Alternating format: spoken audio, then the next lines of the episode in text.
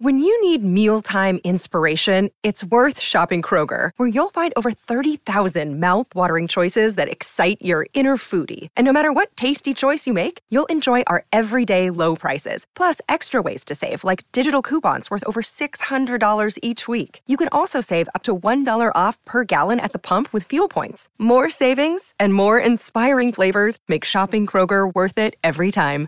Kroger, fresh for everyone. Fuel restrictions apply. This episode is brought to you by Reese's Peanut Butter Cups. In breaking news, leading scientists worldwide are conducting experiments to determine if Reese's Peanut Butter Cups are the perfect combination of peanut butter and chocolate. However, it appears the study was inconclusive, as the scientists couldn't help but eat all the Reese's. Because when you want something sweet, you can't do better than Reese's. Find Reese's now at a store near you. Hey, it's Ryan Reynolds, and I'm here with Keith, co star of my upcoming film, If, only in theaters, May 17th. Do you want to tell people the big news? All right, I'll do it. Sign up now and you'll get unlimited for $15 a month in six months of Paramount Plus Essential Plan on us. Mintmobile.com slash switch. Upfront payment of $45 equivalent to $15 per month. Unlimited over 40 gigabytes per month. Face lower speeds. Videos at 480p. Active Mint customers by 531.24 get six months of Paramount Plus Essential Plan. Auto renews after six months. Offer ends May 31st, 2024. Separate Paramount Plus registration required. Terms and conditions apply if rated PG. Hola, esto es New Books Network en español. Bienvenidos a New Books Network en español, historia. Soy Bernardo Batislazo y el día de hoy tenemos eh, como nuestros participantes a Andrea Luch, Martín Monsalve eh, Zanati y Marcelo Uccelli, editores eh, del libro Historia Empresarial en América Latina, temas, debates y problemas, editado por la Universidad del Pacífico y la Universidad de los Andes. Muchísimas gracias, eh, Andrea, eh, Martín y Marcelo, por estar con nosotros. Em, entonces, lo que les voy a pedir como primera pregunta es si eh, se pueden presentar y hablarnos brevemente sobre su trayectoria profesional. Iremos en el mismo orden en el que están los, los editores del, del libro y cómo fue que llegaron o fue, cómo fue que les tomó, ¿no? Eh, que, quisieron trabajar historia de la, de la empresa. Andrea. Buenas tardes desde Argentina. Un gusto estar aquí sumándome a, este, esta conversación contigo y con mis co-editores Marcelo y Martín. Me presento, yo soy Andrea, como dijiste, Liuch, estoy, soy historiadora, fui entrenada en el grado como historiadora, mi doctorado también lo hice en historia económica en Argentina y durante mi, proceso de formación doctoral descubrí un campo de estudios que era la historia de empresas, que en América Latina después si queremos podemos retomar esto, ya estaba establecida como un campo, pero eh, no, con baja institucionalización y ahí fueron fundamental las redes personales y colegas como Marines Barbero que me fueron introduciendo en ese, en ese campo y siempre cuento que mi postdoctorado, que lo pude hacer en Estados Unidos, con una beca que también tuvo Marcelo, la Harvard Common Fellow in Business History, es cuando me convertí en Business Historian. Y ahí también empecé a vincular no solamente la investigación, sino también la docencia. Y me quedé un tiempo en Estados Unidos y después volví a Argentina. Y desde ese momento he estado vinculada con el Consejo Nacional de Investigaciones Científicas y Tecnológicas, que en su momento me financió el doctorado. También me financió una beca postdoctoral y ahora ya en calidad de investigadora. Eh, y donde, digamos, seguía haciendo investigación, algo de docencia, y también en los últimos años me he vinculado al grupo de historia de empresariado de la Universidad de los Andes en Colombia, que tiene una larguísima trayectoria en este campo y que en su momento estaban queriendo reforzar la enseñanza de la historia no desde la perspectiva colombiana, sino de, América Latina, así que ahora tengo una identidad cruzada en muchas cuestiones, pero desde que ha empezado el COVID he estado en, en Argentina y realmente en este contexto de tanto encierro eh, y soledad personal en el trabajo. Fue un placer compartir el trabajo de coedición con Martín y Marcelo y, otros autores que después podemos, podemos comentar. Me paro aquí para dejar la palabra a mis, a mis colegas y después retomamos.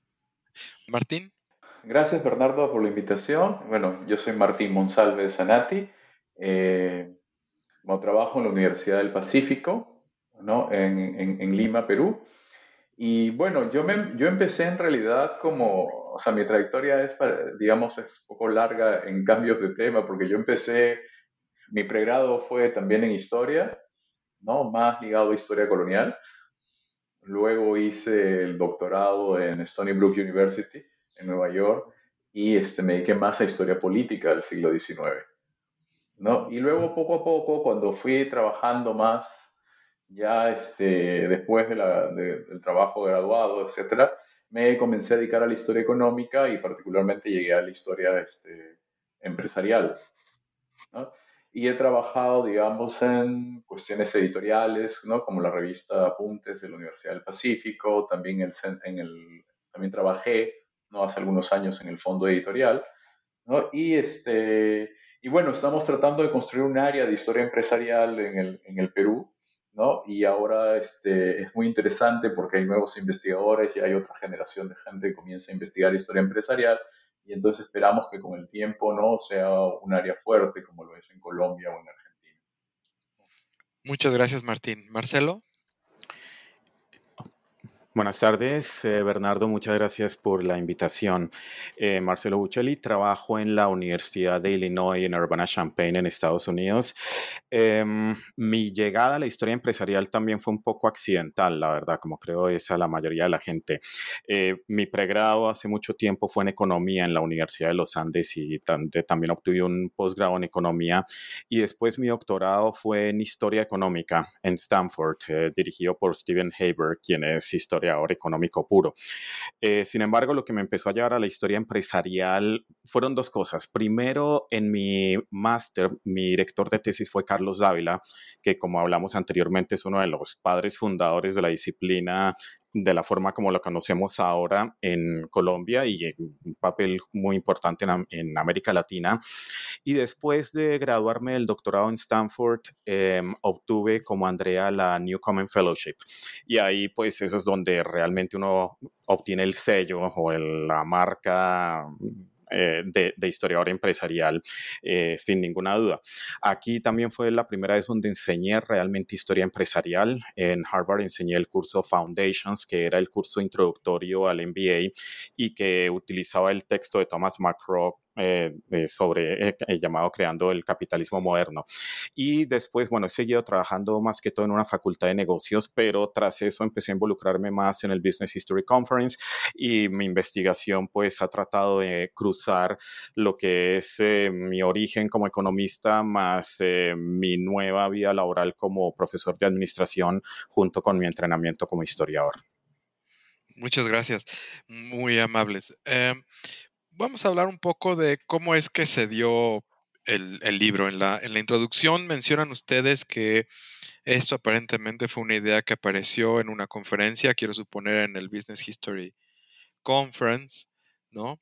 Eh, o, cualquiera de las, de, las otras, pero ya me dirán ustedes, y que tomó cierto tiempo el madurar la idea y llevar a, los, a, las, a las gentes a, hacer las contribuciones. ¿Por, qué, ¿Por, qué, duró esto se dilató tanto tiempo en, cuajar el, proyecto, por, por decirle de, alguna, de alguna forma? Andrea.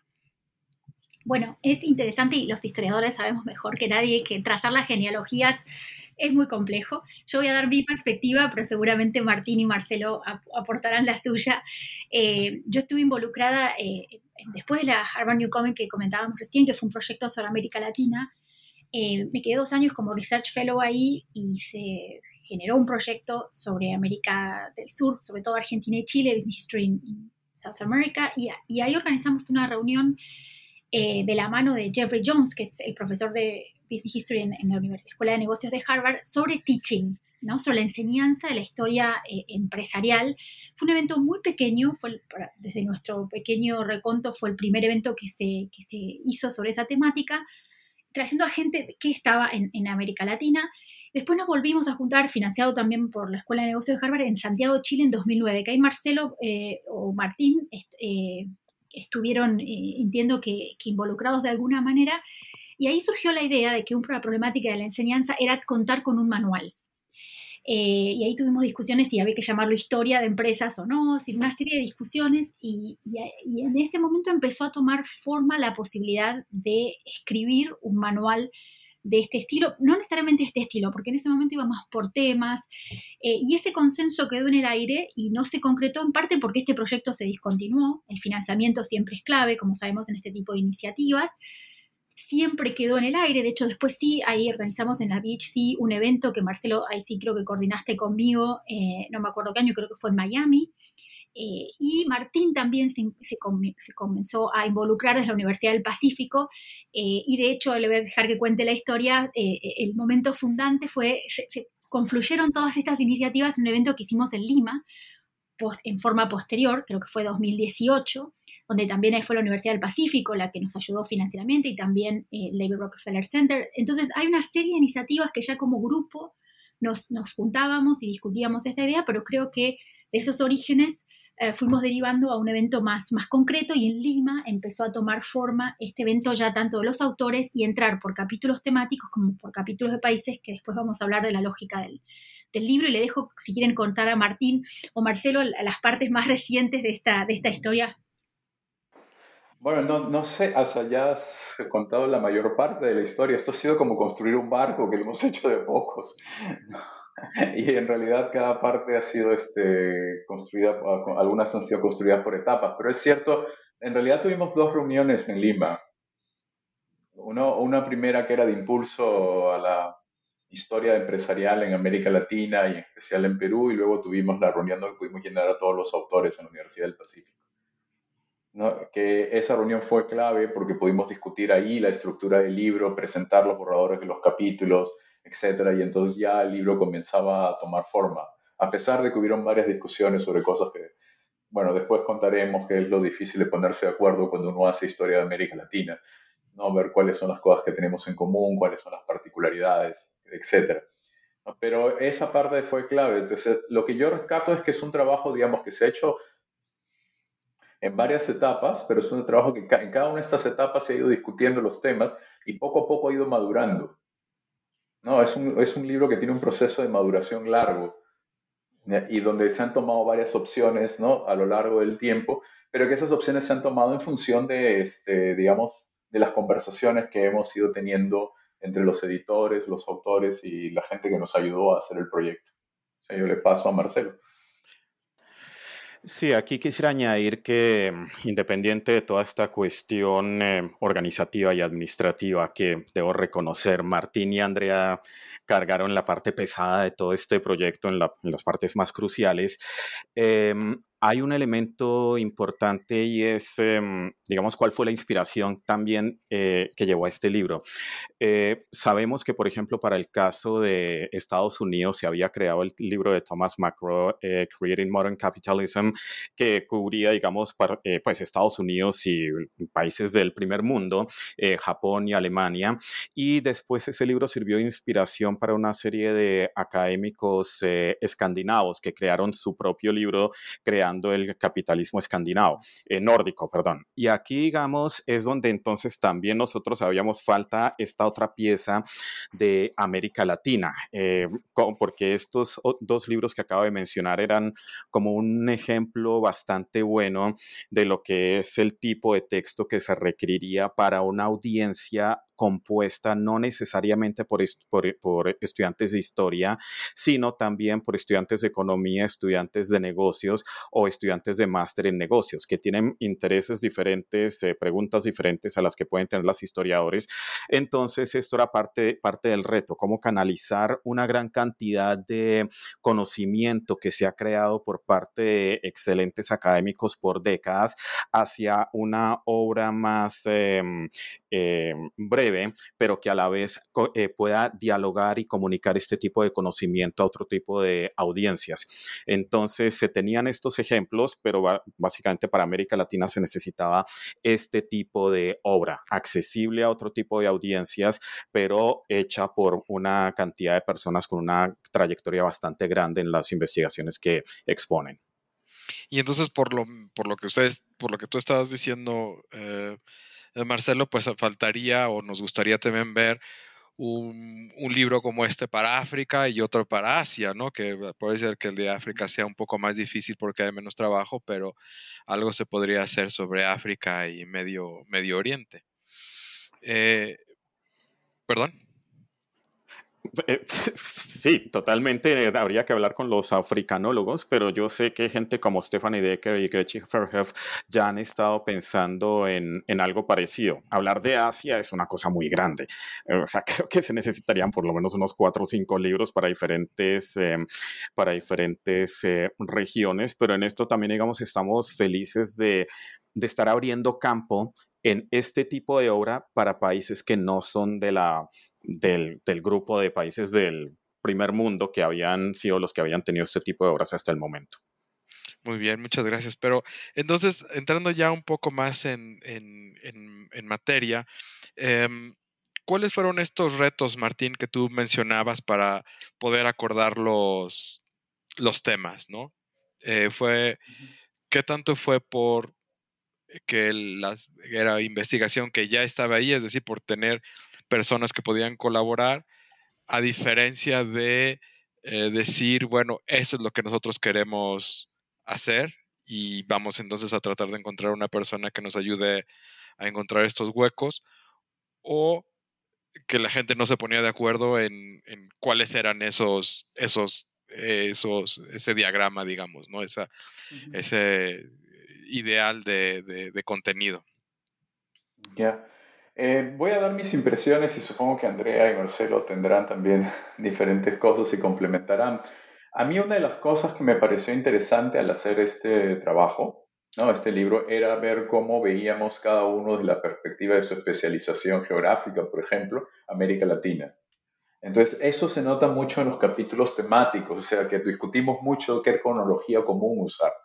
¿No? Y por ejemplo, este, es bastante claro que en los casos de México y Perú la cronología es ligeramente diferente, ¿no? Y empieza más, digamos, empieza en la colonia, ¿no? Eh, eh, hay hábitos coloniales, pero era necesario para México y Perú porque el peso que habían tenido como centros virreinales había marcado una forma de hacer negocios, ¿no? Y había marcado una relación, por ejemplo, entre estados y comerciantes, entre estados y mineros y cosas por el estilo que no sucedía en los otros países. Entonces, de la misma manera, ¿no? La perspectiva regional era mucho más fuerte en Colombia, ¿no? Y en, algunas partes de en Brasil en, y en, tal vez en México, y entonces había que acomodar ese tipo de, de cosas. Entonces, eso fue muy interesante en el proceso de la discusión como, como grupo y en el resultado final, porque no solamente es que conversamos con literatura que ya existía de historia económica de América Latina, sino cómo encajar esa historia de América, económica de América Latina en conversación con una historia empresarial buscar una cronología común, ¿no? Y que los capítulos este, temáticos, digo, por países, por casos, ¿no? Tengan una estructura común para que se demuestre que efectivamente existe una historia de la empresa en América Latina, pero respetando las particularidades de cada país y las características que hacen, digamos, un capitalismo la mexicana, un capitalismo la peruana o la argentina, pero que en general podemos hablar de una región por características comunes, ¿no? Ese para mí es uno de, fue uno de los principales desafíos.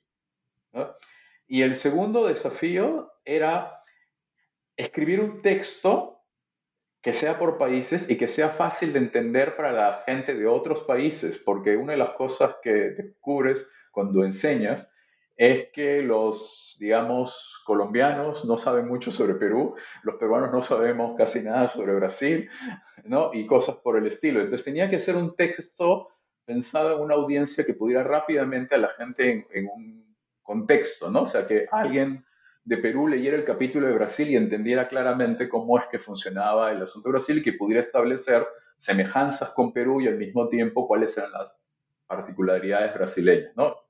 Eso con respecto a los casos. Y yo creo que el aporte más importante también está en la parte temática, pero eso se lo dejo, ¿no? pero vamos a entrar en la parte temática en un, en un, momento, Andrea. Pero de alguna manera, aunque, aunque Marcelo mencionaba esta, esta línea de, de, de McGraw y, y, de las gentes que han trabajado em, el, el, el, libro de capitalismo en nórdico, ¿no? Eh, aunque sí hay esos elementos en la primera parte para decir, bueno, estos son, esto es como se está formando el, capitalismo en diferentes países de América Latina y a la hora de poder leer los diferentes capítulos podemos ver un poco esos, esos temas y, e identificar, como, como dijo Martín, muy, muy fácil, ¿no? O sea, muy, muy claro, más que fácil, muy, con un lenguaje muy claro y abierto, las diferencias y las similitudes entre los diferentes, entre los diferentes países y en, estas tendencias. Eh, no hay, me parece, o a lo mejor estoy equivocado, eh, una cuestión de entrar de lleno a decir eso es como llega el capitalismo a América Latina o llega el capitalismo a, Colombia o a, Perú y esto es como hay una transformación, digamos, del pensamiento para mí medieval con el que llegan los, los primeros conquistadores, a lo mejor mercantilista, eh, todavía a hablar ya de un capitalismo moderno. ¿O tú qué piensas, ah, Andrea? Sí, ah, eh, me parece que tu observación es real porque nosotros no partimos, por ahí a diferencia del modelo de, sobre todo el país de, capitalismo nórdico, que tiene como un esquema analítico muy eh, común. Nosotros vimos cierto, como dijo Martín, cierto debate y cierta flexibilidad, pero creo que hay un elemento distintivo que son los ciclos, sobre todo los impactos de la inserción de los países de América Latina en la economía internacional. Creo que ese es un punto que está resaltado y que eso se ve claramente en la, en la periodización. Y si vos querés los formatos organizacionales dominantes eh, a nivel de la historia empresarial, entonces en casi todos los países aparecen los grupos, aparece el Estado, y la, importante influencia del Estado en la economía latinoamericana y las transformaciones en el tiempo, digo, porque no es fácil también tratar de sintetizar en, un espacio reducido y en un lenguaje accesible cambios que en algunos casos son varios siglos y en otros casos es casi dos o un siglo y medio. Entonces, efectivamente no, y esto un poco lo que dijo Martín que recuperó, hay, hay un intento de mostrar esa heterogeneidad ah, sin tratar de reducirlo a determinadas etiquetas o debates que nos lleven a la discusión del capitalismo, sino una discusión de cuáles han sido esos actores económicos o empresariales más importantes en diferentes contextos y cuáles han sido sus retos, sus desafíos, sus contribuciones a lo largo del, tiempo. Creo que esa fue una entrada común que pudimos consensuar. Eh, desde, mi, perspectiva, como editores, y que eso nos llevó tiempo, digo, hay un montón de cosas que no se ven en los trabajos de edición de ida y vuelta con, con los autores, y eso también, y quiero con esto cierro, le dejo la reflexión a Marcelo, que para mí también fue otro desafío, además de los dos que marcaba Martín, que es que América Latina es muy complejo, son 20 países, mucho más si, sumamos al, al Caribe, eh, y el libro tiene, que puede ser incluso una debilidad, tú proponías en la reseña que nos compartíamos un segundo volumen, eh, que es la cobertura geográfica, ¿no? Estamos tomando seis países de América Latina y eso también se vincula no con decisiones eh, de exclusión, sino con el estado del desarrollo de la, de, la, disciplina en esos, en esos países, en donde todavía tenemos ciertos vacíos que no permitían proponer una síntesis como en el, como en el resto, ¿no? Entonces me parecía también plantear eso como un tercer, como un tercer desafío. Eh, Marcelo, no sé si quieras agregar algo particularmente sobre eh, unas ideas que yo rescato de lo que han dicho Martín y Andrea, y es el ver uh, América Latina como un gran bloque cuando en realidad pues son, son espacios diversos, ¿no? Y entonces poder encontrar esa, esas similitudes y esa heterogeneidad, ¿no? Que, se dan al mismo tiempo ah, para, para para propios y extraños a veces es, es difícil. Sí, claro, sobre todo, o sea, si tenemos en cuenta la longitud em, temporal del trabajo, eh, alguien podría pensar realmente las comparaciones están un poco complicadas porque las diferencias en niveles de desarrollo entre los países eh, van cambiando, así como la importancia relativa dentro del continente de cada uno de ellos. O sea, alguien podría decir de pronto habría tenido para el, para fin, para principios de siglo más sentido comprar a México con España, Argentina con Francia, Colombia con Corea. Eh, digamos, con el tiempo las, cosas, las cosas van cambiando y por eso es que encontrar los elementos en común, em, o sea, encontramos algunos elementos en común, así el, papel de las familias empresarias, el papel de las empresas multinacionales, la inserción en la economía mundial con cierta cronología que más o menos coincide entre los diferentes países, eh, industrialización con diferentes grados de éxito, en algunos lugares una cosa ridícula, en otros lugares algo fuerte, pero, pero vemos eh, eh, tendencias em, entre los diferentes países. Obviamente, Obviamente, no queremos meter a todo el mundo en el mismo paquete, eh, pero a la vez eh, sí existen estos, em, estos elementos en comunes que fueron los que, los que utilizamos particularmente con los capítulos temáticos. Muy bien. Pues ya que los mencionas, Marcelo, no sé si quieras empezarnos a hablar un poco sobre capítulos temáticos. Em, sí, podría. Eh, pues tenemos, digamos, em, de pronto voy a empezar con el de Paloma Fernández y Andrea. Eh, sobre familias empresarias. bueno, ellas em, editaron también un libro que es como el clave de familias empresarias en América Latina y España. Y aquí, digamos, eh, en sociedades con este nivel de desigualdad en algunos momentos o de la necesidad de establecimiento de ciertas redes entre em, eh, para, para, para, poder desarrollar em, en negocios eh, las familias jugaron un papel bastante importante. Nuevamente aquí es donde alguien podría establecer paralelos con otras naciones eh, de las llamadas emergentes pero digamos esto es algo em, común para el caso de, de América Latina. En algunos países con mayores desigualdades obviamente las familias jugaron un papel incluso más importante eh, que en otros. Eh, digamos, el capítulo que escribí sobre empresas multinacionales eh, hace un recorrido bastante amplio sobre el qué sectores invertían las empresas multinacionales en diferentes momentos y vemos cierta coincidencia entre el tipo de política económica y la forma como se insertaban en, los países en, en, la economía internacional y el tipo de inversión extranjera que llegaba a, a estos países. Esto, digamos, eh, las multinacionales siempre eh, generadoras de controversia y eso, eh, eso sí es común en toda América Latina. Yo creo que no hay país donde, donde no generen, donde alguna vez, algún momento, no haya habido al menos una persona que salió a echarle piedras a los policías pensando en las multinacionales. Y por otro lado, digamos, siempre, siempre con un desarrollo paralelo a la, a la política económica. tenemos el capítulo de, de Sandra Ley y Angélica Red sobre criminalidad, la pesadilla de todos los latinoamericanos eh, en diferentes grados y ah, eh, realizan un excelente estudio sobre cómo los empresarios se han adaptado a los altos niveles de criminalidad, sobre todo utilizando los, eh, los casos de Colombia y México. Y tenemos, por ejemplo, también el de Javier Durán sobre transporte, otra de las pesadillas de América Latina. Cualquier persona que haya estado en un embotellamiento de tráfico en América Latina sabe que el transporte es un problema grave y aquí, digamos, los orígenes de este, de este problema son, eh, son analizados en este capítulo. Y tenemos María Inés Barbero, una autoridad mundial en grupos eh, económicos, hablando también sobre la importancia de estos grandes conglomerados, así como las familias, así como las multinacionales, los grandes conglomerados también han jugado un papel importante en, todo, en, toda, en toda América Latina y los vemos en un desarrollo eh, el desarrollo temporal que hace, que hace María Inés. Y finalmente el capítulo de, Bernardita Escobar sobre la inserción de la mujer en el sector empresarial, América Latina, continente machista, y esto obviamente necesita, eh, o sea, el, papel de la mujer necesita ser, todavía hay mucho que hacer como muestra eh, Bernardita en ese capítulo sobre este tema.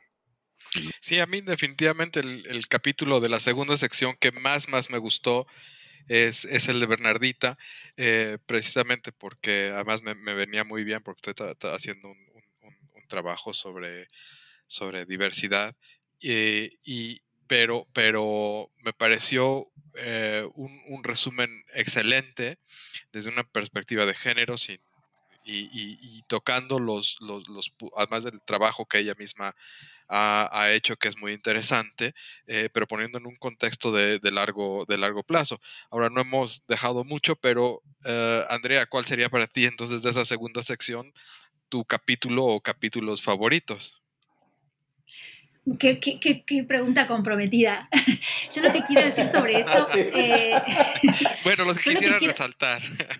Exacto, lo, cambiamos. yo lo que quisiera resaltar sobre, por supuesto, lo que quisiera resaltar es, como bien dijo Marcelo, es que hay tres temas clásicos que ya son casi aburridos, así que no los, no los rescataría, y perdón Marcelo, ahí caes tú, pero también el mío de familia empresaria, o grupos económicos, que son temas que están dominando, sobre todo en los últimos años, la, literatura.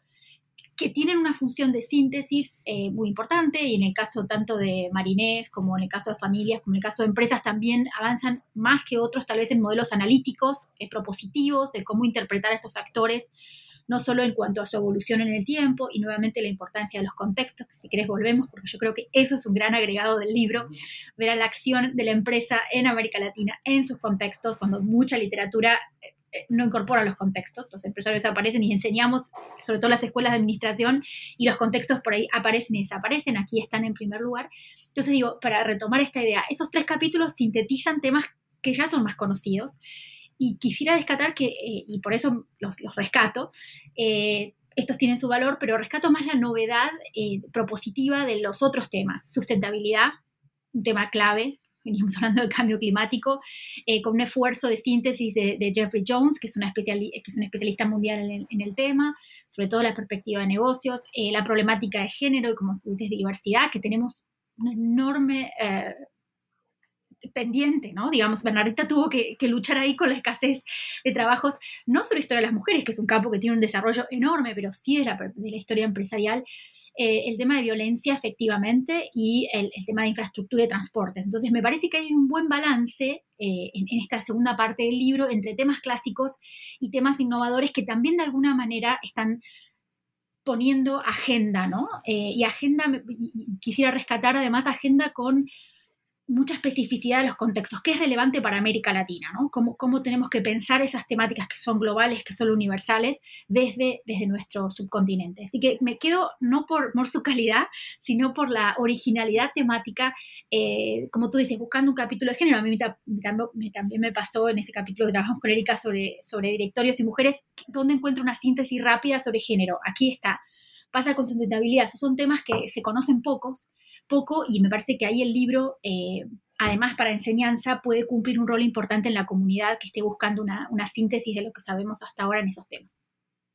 Sí, y exactamente lo que te, lo que te quería comentar o lo que les quería comentar es que desde el punto de vista de docencia, desde el punto de vista de enseñanza, pues para los que estamos metidos o hemos hecho algo sobre, sobre historia de la empresa eh, y, en América Latina, pues claramente estos, estos temas de multinacionales, eh, empresa familiar y, grupos, pues son, son importantes y son centrales y, troncales. Pero para, eh, si estamos pensando desde el punto de vista de enseñanza para, una, para, un, para un chico, para un estudiante que está que viene de económicas o que viene de, de negocios, tendrá alguna resonancia la parte de multinacionales, pero eh, me parece que ha reflexionado, aunque poco, aunque lo podría reconocer fácilmente, los temas de, empresas familiares y las empresas de grupos, ¿no? Y pueden encontrar los, podría encontrar los, ejemplos que tiene alrededor, pero puede ser muy valioso para ellos el, poder tener esta síntesis de decir, mira, no solamente hay, hay un tema de grupos en el, en estos países, pero además hay, es un tema que, se repite que y que es mucho más em, grande o generalizado de lo que tú podrías eh, encontrar. Eh, no sé qué es lo que piensa al respecto de eso, Martín. Sí, este, de acuerdo contigo y además quería añadir una cosa que quedó en el aire en, nuestra conversación en, el otro bloque, es que justamente estos capítulos temáticos son los que permiten poner América Latina en un contexto más grande, porque precisamente cuando tú hablas de grupos económicos, o sea, tienes una síntesis en este libro de grupos económicos que un estudiante de administración o economía puede leer fácilmente, y entonces, claro, puedes buscar una comparación con grupos económicos coreanos, con grupos económicos este, Entonces, de pronto América Latina entra en un contexto global y puede este, interactuar y es fácil para el lector establecer esos vínculos porque los capítulos temáticos están hechos este, de una manera que es muy es fácil establecer este tipo de conexiones, o sea, y en el de sostenibilidad que hace Jeffrey Jones también se hacen varias comparaciones entre, por ejemplo, ¿no? América del Norte y América del Sur y, las idas y vueltas que tienen este tipo de cosas, ¿no? Eh, a mí me pareció, por ejemplo, simpático en ese capítulo eh, cómo la idea de sostenibilidad va y viene, por ejemplo, y que eso se puede comparar con otros países en la misma época. Ejemplo del guano, ¿no? Que se protegían a las aves guaneras, que ya ahora no se, no se, no se les ocurre a la gente proteger el recurso. ¿no? O sea, si tus ingresos vienen de ahí, hay que proteger ese recurso. ¿no? Y claro, eso se hacía en un momento, luego se hace en otros países. Entonces, puedes hacer ese tipo de comparaciones. Y para terminar, quería resaltar otra cosa, que es el capítulo de transportes. Es un capítulo que llama mucho la atención a los estudiantes de administración y economía, porque ellos han visto estos temas, pero nunca lo han visto en función de la empresa. ¿No? Y entonces ver, por ejemplo, y además esto es la ventaja que tienen los textos por capítulos, que cada autor ha escogido, digamos, los países más representativos o más especiales. Entonces, hablar de transporte en los Andes, donde hay que subir 3.500 metros o 4.000 metros de altura y volverlos a bajar, ¿no? Para llegar este, luego a la selva, ¿no? Llegas a la Amazonía, te regresas, etc. Entonces, claro, tú te das cuenta cuál es la desafía, el desafío geográfico que tiene la empresa, ¿no? Si eres un empresario minero en el siglo XIX, en Perú, en Colombia, es muy difícil transportar maquinaria. ¿no? Es muy difícil llegar a un lugar a otro, no sacar esto, o sea, no solo transportar maquinaria, movilizar mano de obra y cosas este, de logística elemental. Te das cuenta, por ejemplo, qué importante es la aviación comercial cuando aparece, ¿no? O la transformación que significan las carreteras para las empresas, ¿no? O los puertos. Y entonces, ese tipo de cosas que un estudiante de, digamos, de economía y administración les ha estudiado en datos actuales, ¿no? Como déficit de infraestructura, etcétera, ahora la puede ver en contexto y en perspectiva histórica. ¿no? Y qué importante ha sido para el desarrollo. Entonces, esas cosas a mí me parecen claves de los capítulos temáticos, que creo que el libro aporta bastante para diversas disciplinas. Yo creo que sí, y también eh, cuando, cuando estabas mencionando esto, me, me, vino a la mente la, la importancia de, de, las comunicaciones, ¿no? En, en, países que territorialmente son tan grandes y, y, y, tan, como tú has descrito, geográficamente tan difíciles, el, el poder coordinar una, una empresa, el poder coordinar actividades, que es un elemento central eh, en, en, la administración, pues se vuelve muy, muy difícil, ¿no? Y el, y el hablar de, mercados integrados, pues por lo mismo también. Eh, es una cosa que, que, nos ayuda a explicar que eh, como reflexión el, el, por qué se da ciertas industrializaciones, in, eh, industrializaciones después. Pero vamos a cambiar un, un, poquito de tema ya para, para, terminar y no abusar de, de, su tiempo. Y es sobre el aspecto metodológico en, los, en el desarrollo de los, de los capítulos. Y yo creo, sin, sin tratar de provocar o tratando de provocar un, un poco la discusión, y es que eh, me parece que en todos los capítulos viene eh, reflejado el aspecto de trabajo de archivo y de, y de documento y de, y de series de, tiempo como, como elementos eh, centrales para el trabajo en, historia de la empresa. ¿Qué pasa con los tipos de metodologías? ¿Cómo las podríamos incorporar a un trabajo como, como este? sobre todo el reto de poder hacer trabajo de archivo en América Latina cuando no hay esos, esos grandes acervos de, de, material. Marcelo. Bueno, una cosa aquí con este libro era, mm, hay que recordar, de todas formas, la idea era tener una síntesis grande para el tipo de audiencia que no son necesariamente historiadores profesionales o gente que quiere ser eh, historiadora profesional. Aquí, en todo caso, eh, todos los autores de este libro han hecho trabajo de archivo en diferentes momentos y han, saben, digamos, lo que es ensuciarse las manos y en, eso y han, eh, y, y, traían esta experiencia para después em, sintetizar nuevamente lo que han hecho anteriormente. Aquí en el futuro, esta, digamos, tu pregunta va más hacia, hacia el tipo de gente que quiere ser historiadora profesional más que la audiencia hacia la cual estaba dirigido este libro. Pero en todo caso, digamos, eh, obviamente sabemos que en América Latina eso es eh, un reto gigantesco. A veces en países, eh, a veces países afortunados son los que han llevado a cabo expropiaciones de, de propiedad privada, lo cual estamos dirigiéndole un libro a a estudiantes de administración que tal vez no simpatizan con ese tipo de acciones, pero eh, ahí es donde, por ejemplo, el caso del petróleo en México, pocos, pocos lugares tienen una riqueza de archivo tan grande porque simplemente se, se, llevaron todo. Eh, esto también, digamos, estudios que han hecho sobre United Fruit en Cuba o sobre eso en Cuba también tienen todo el archivo y, y ahí está. Eh, esto, digamos, em, por eso es que también a veces es eh, estudiar multinacionales, en ocasiones puede ser hasta más ventajoso en términos de búsqueda de archivo que estudiar empresas latinoamericanas por requerimientos en los países de orígenes de estas multinacionales o simplemente mayor organización de estas multinacionales en, donar archivos a museos o a universidades, este tipo de cosas, o sea, una cosa como este... como el Baker Library en Harvard Business School, que tiene ese acervo de información tan impresionante, pues eh, se necesitan recursos y voluntad que, en las cuales, eh, con las cuales eh, se, tienen problemas en América Latina.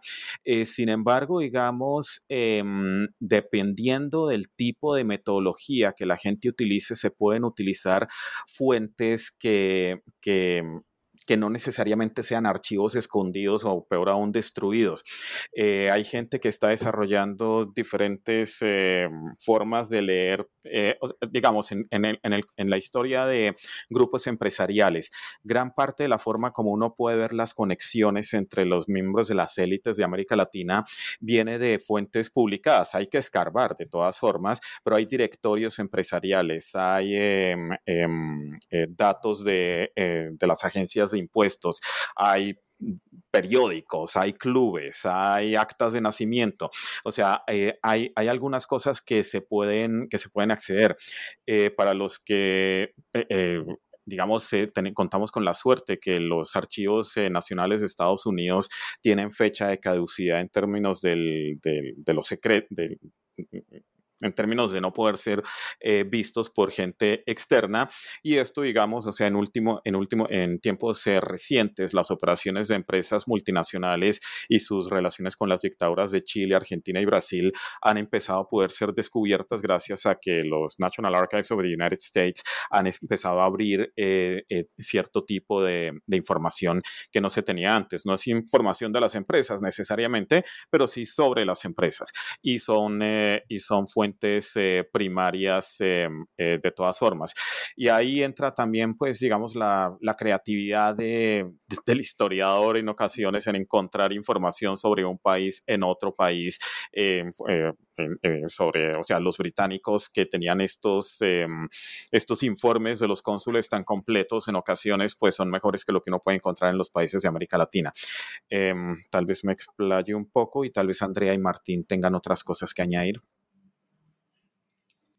Yo, yo lo que quería, me parece interesante lo que vos señalás de la metodología, coincido plenamente con, con Marcelo que detrás de estas, de estas síntesis hay mucho trabajo de archivo, mucho tiempo de reflexión, mucho interés también de cruzar con ciertos debates teóricos y decir, bueno, ¿qué puede aportar América Latina debates globales en nuestra disciplina? Me parece que esa es otra cosa muy, muy importante y que nosotros, sin que sea el, foco principal, también alentamos. Pero vos sabés que al principio, cuando vos preguntabas, eh, al principio de esta charla fue cómo discutieron este libro. Y, al principio es una forma muy tradicional de enseñar historia empresarial es por casos, ¿no? En muchas universidades es el método principal. Y nosotros no fuimos por ahí, si vos pensás, eh, sino que dijimos, hace falta una, experiencia más que el docente o el profesor. Martín tiene más experiencia porque lo está usando, yo lo voy a usar ahora este semestre que empieza ahora, vamos a ver los resultados. Eh, cada experiencia docente sabemos que es única, pero es el hecho de que el docente pueda sumar casos eh, para, a partir de discusiones generales. Y por ejemplo, y hablando de fuentes que vos decís y recursos, la historia oral, las entrevistas son, se apoyan muy bien. Eh, yo he tenido la, eh, la, oportunidad de hacer entrevistas en el proyecto Creating Emerging Markets de la Escuela de Negocios de Harvard que para América del Sur y la estado usando en el MBA y funciona muy bien como una apoyatura a poder discutir estos temas, pequeños fragmentos, videoclips de dos, tres minutos, hoy en día muchas veces con clases virtuales, es una base de datos enorme eh, y la idea es que, los, que, el libro se pueda adaptar para que el docente lo pueda planificar en sus clases de esa manera. Eh, me parece que es importante eh, y el libro lo permite. Y luego con las metodologías comparto con, con, Marcelo que hay una explosión de métodos diversos y sobre todo el tema de cosechas de datos, ¿no? Con nuevas... Y, y, eso se está empezando a ver en América Latina. Lo que nos falta, y eso se discutió en las jornadas, las quintas jornadas de historia de, México, una pregunta de Carlos Marichal, todavía tenemos, creo que es un déficit de los latinoamericanos hacer eh, estudios comparativos. ¿eh? Las mayores estudios comparativos son colegas que están afuera, que tienen acceso a esas fuentes que dice Marcelo, bueno, los Estados Unidos, entonces están todos los países. por una cuestión de fuentes eh, y por una cuestión de acceso a recursos también. Eh, América Latina creo, y lo digo como una investigadora basada en América Latina que está tratando de hacer una investigación sobre temas de marcas comerciales comparada, es un esfuerzo enorme, ¿no? Compartir lo hemos discutido, eh, y eso creo que es una, es una materia pendiente que, nos debemos como, como investigadores. Esas serían mis reflexiones. Martín, no sé cómo ha sido tu experiencia ya utilizando el... El libro, este, bueno, yo este, lo, hemos utilizado y funciona bastante bien en la forma que justamente estaba planteando Andrea. O sea, es un, y es un libro por la, la parte temática y la parte de casos de países que combina muy bien con este, fuentes primarias usadas en clase, especialmente porque un alumno de administración o economía no está acostumbrado a tener, a usar fuentes primarias, ¿no? Entonces, por ejemplo, este, es buscar en bases de datos, este, ¿no? Del Banco Mundial o de alguna cosa, entonces cosas relacionadas con el transporte. Y se puede hacer la relación, o sea, lo que hace interesante el libro en clase es que la conversación entre pasado y presente y futuro es muy fluida, justamente por la forma en que está estructurado por casos y por temas. Y entonces permite que el docente pueda utilizar las entrevistas, puedo utilizar este, datos de, bases de datos sobre este, la primera globalización, compararlos con el proceso actual, etcétera, y ese, y ese tipo de cosas. como metodología de, de, enseñanza permite el libro una fluidez de métodos, ¿no? Que pueden incluir desde la presentación de un caso, ¿no? Dentro de el análisis de un país, por ejemplo, ¿no? hasta una investigación, digamos, hasta una presentación de una base de datos más numérica, ¿no? para ver cuestiones de transporte, criminalidad, etcétera, ¿no? combinados de presente y pasado, cosas por ese estilo.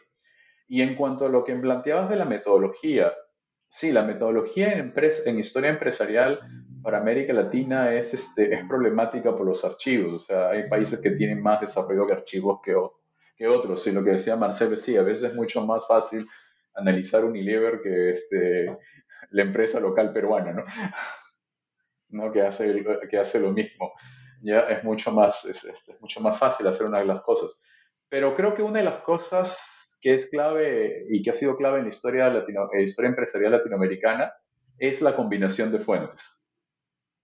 ¿No? Es tratar, o sea, esta cosa que combinamos varias fuentes para establecer el análisis de un caso, ¿no? y combinamos fuentes numéricas, fuentes, este, registros de marcas o registros de patentes para ver este, ¿no? introducción de tecnologías en empresa y ves registros de patentes y al mismo tiempo ves las actas de directorio, las que se puedan ver, ¿no? o informe de los cónsules, etcétera, que es lo que decía Marcelo. Entonces, una de las cosas que ha sido este, muy importante eh, para, para la historia empresarial en América Latina es que creo que todos los historiadores dedicados a esto hacemos una combinación de fuentes y la otra cosa que hacemos es, como este es un campo que en América Latina nació en conjunto, comparamos mucho con los otros países, aunque hagamos el caso de Perú, hagamos el caso de Colombia, etc. Que eso, por ejemplo, es más difícil en, en campos de historia política o, o de historia social. Creo que la ventaja que tiene la historia empresarial en América Latina es que el, la disciplina nació en conjunto, es decir, se reunían gente de diversas partes de América Latina y conversaban sobre estos temas de, empresas, de historia empresarial. Entonces siempre hubo una comunicación. Entonces no hay, no hay como, digamos, tradiciones historiográficas separadas, sino hay tradiciones historiográficas conectadas. ¿no? Y eso permite mucho la investigación, porque te, te ayuda a entender cuáles son metodologías que han usado otras personas. Muchas gracias, Martín. Pues bueno, para terminar, una última pregunta a cada uno de los tres. Y, si quieres empezamos por ti, Martín. Y es, ¿cuál es el proyecto en el que ahora estás metido o que tienes más interés en, desarrollar? Bueno, ahora este, yo estoy desarrollando justo un tema que espero terminar pronto, que es justamente el de tecnología y empresa a partir de, los registros este, de patentes y cómo es que la o sea, cuáles son los criterios de las empresas a lo largo del tiempo para elegir determinada tecnología o usar determinadas tecnologías, ¿no? Y cómo eso afecta su administración y su, ¿cómo se llama? Y su, bueno, su performance o su, ¿no? Su desarrollo. Esto es en el Perú. ¿O con qué tipo de, con qué empresas? No, lo estoy haciendo básicamente en Perú porque estamos reconstruyendo la base de, una base de datos de patentes. ¿no? O sea, estamos en una base de datos de patentes que iría desde 1870 hasta este, 1990. Muy bien, muchas gracias. para completar todo el siglo XX. Marcelo. Sí, en este momento diría estoy en proyectos varios, pero em, tal vez lo más importante es eh, un proyecto sobre el desarrollo de la industria del café en Colombia que, bueno, precisamente por lo que hablábamos antes de la investigación de archivo, archivo y COVID no se llevan bien. Entonces, em, el proyecto ha sufrido, digamos, en ese, en ese sentido. Y en la actualidad estoy trabajando con, también con un estudiante doctoral aquí en Illinois, eh, un proyecto cualitativo, de hecho, sobre internacionalización de multinacionales em, en, en, em, en sus primeros años eh, de Alemania, Japón y Estados Unidos. Y bueno, esto también, digamos, he estado tratando de, mirar otros horizontes para, comunicarme nuevamente con América Latina al final. Muy bien. Andrea.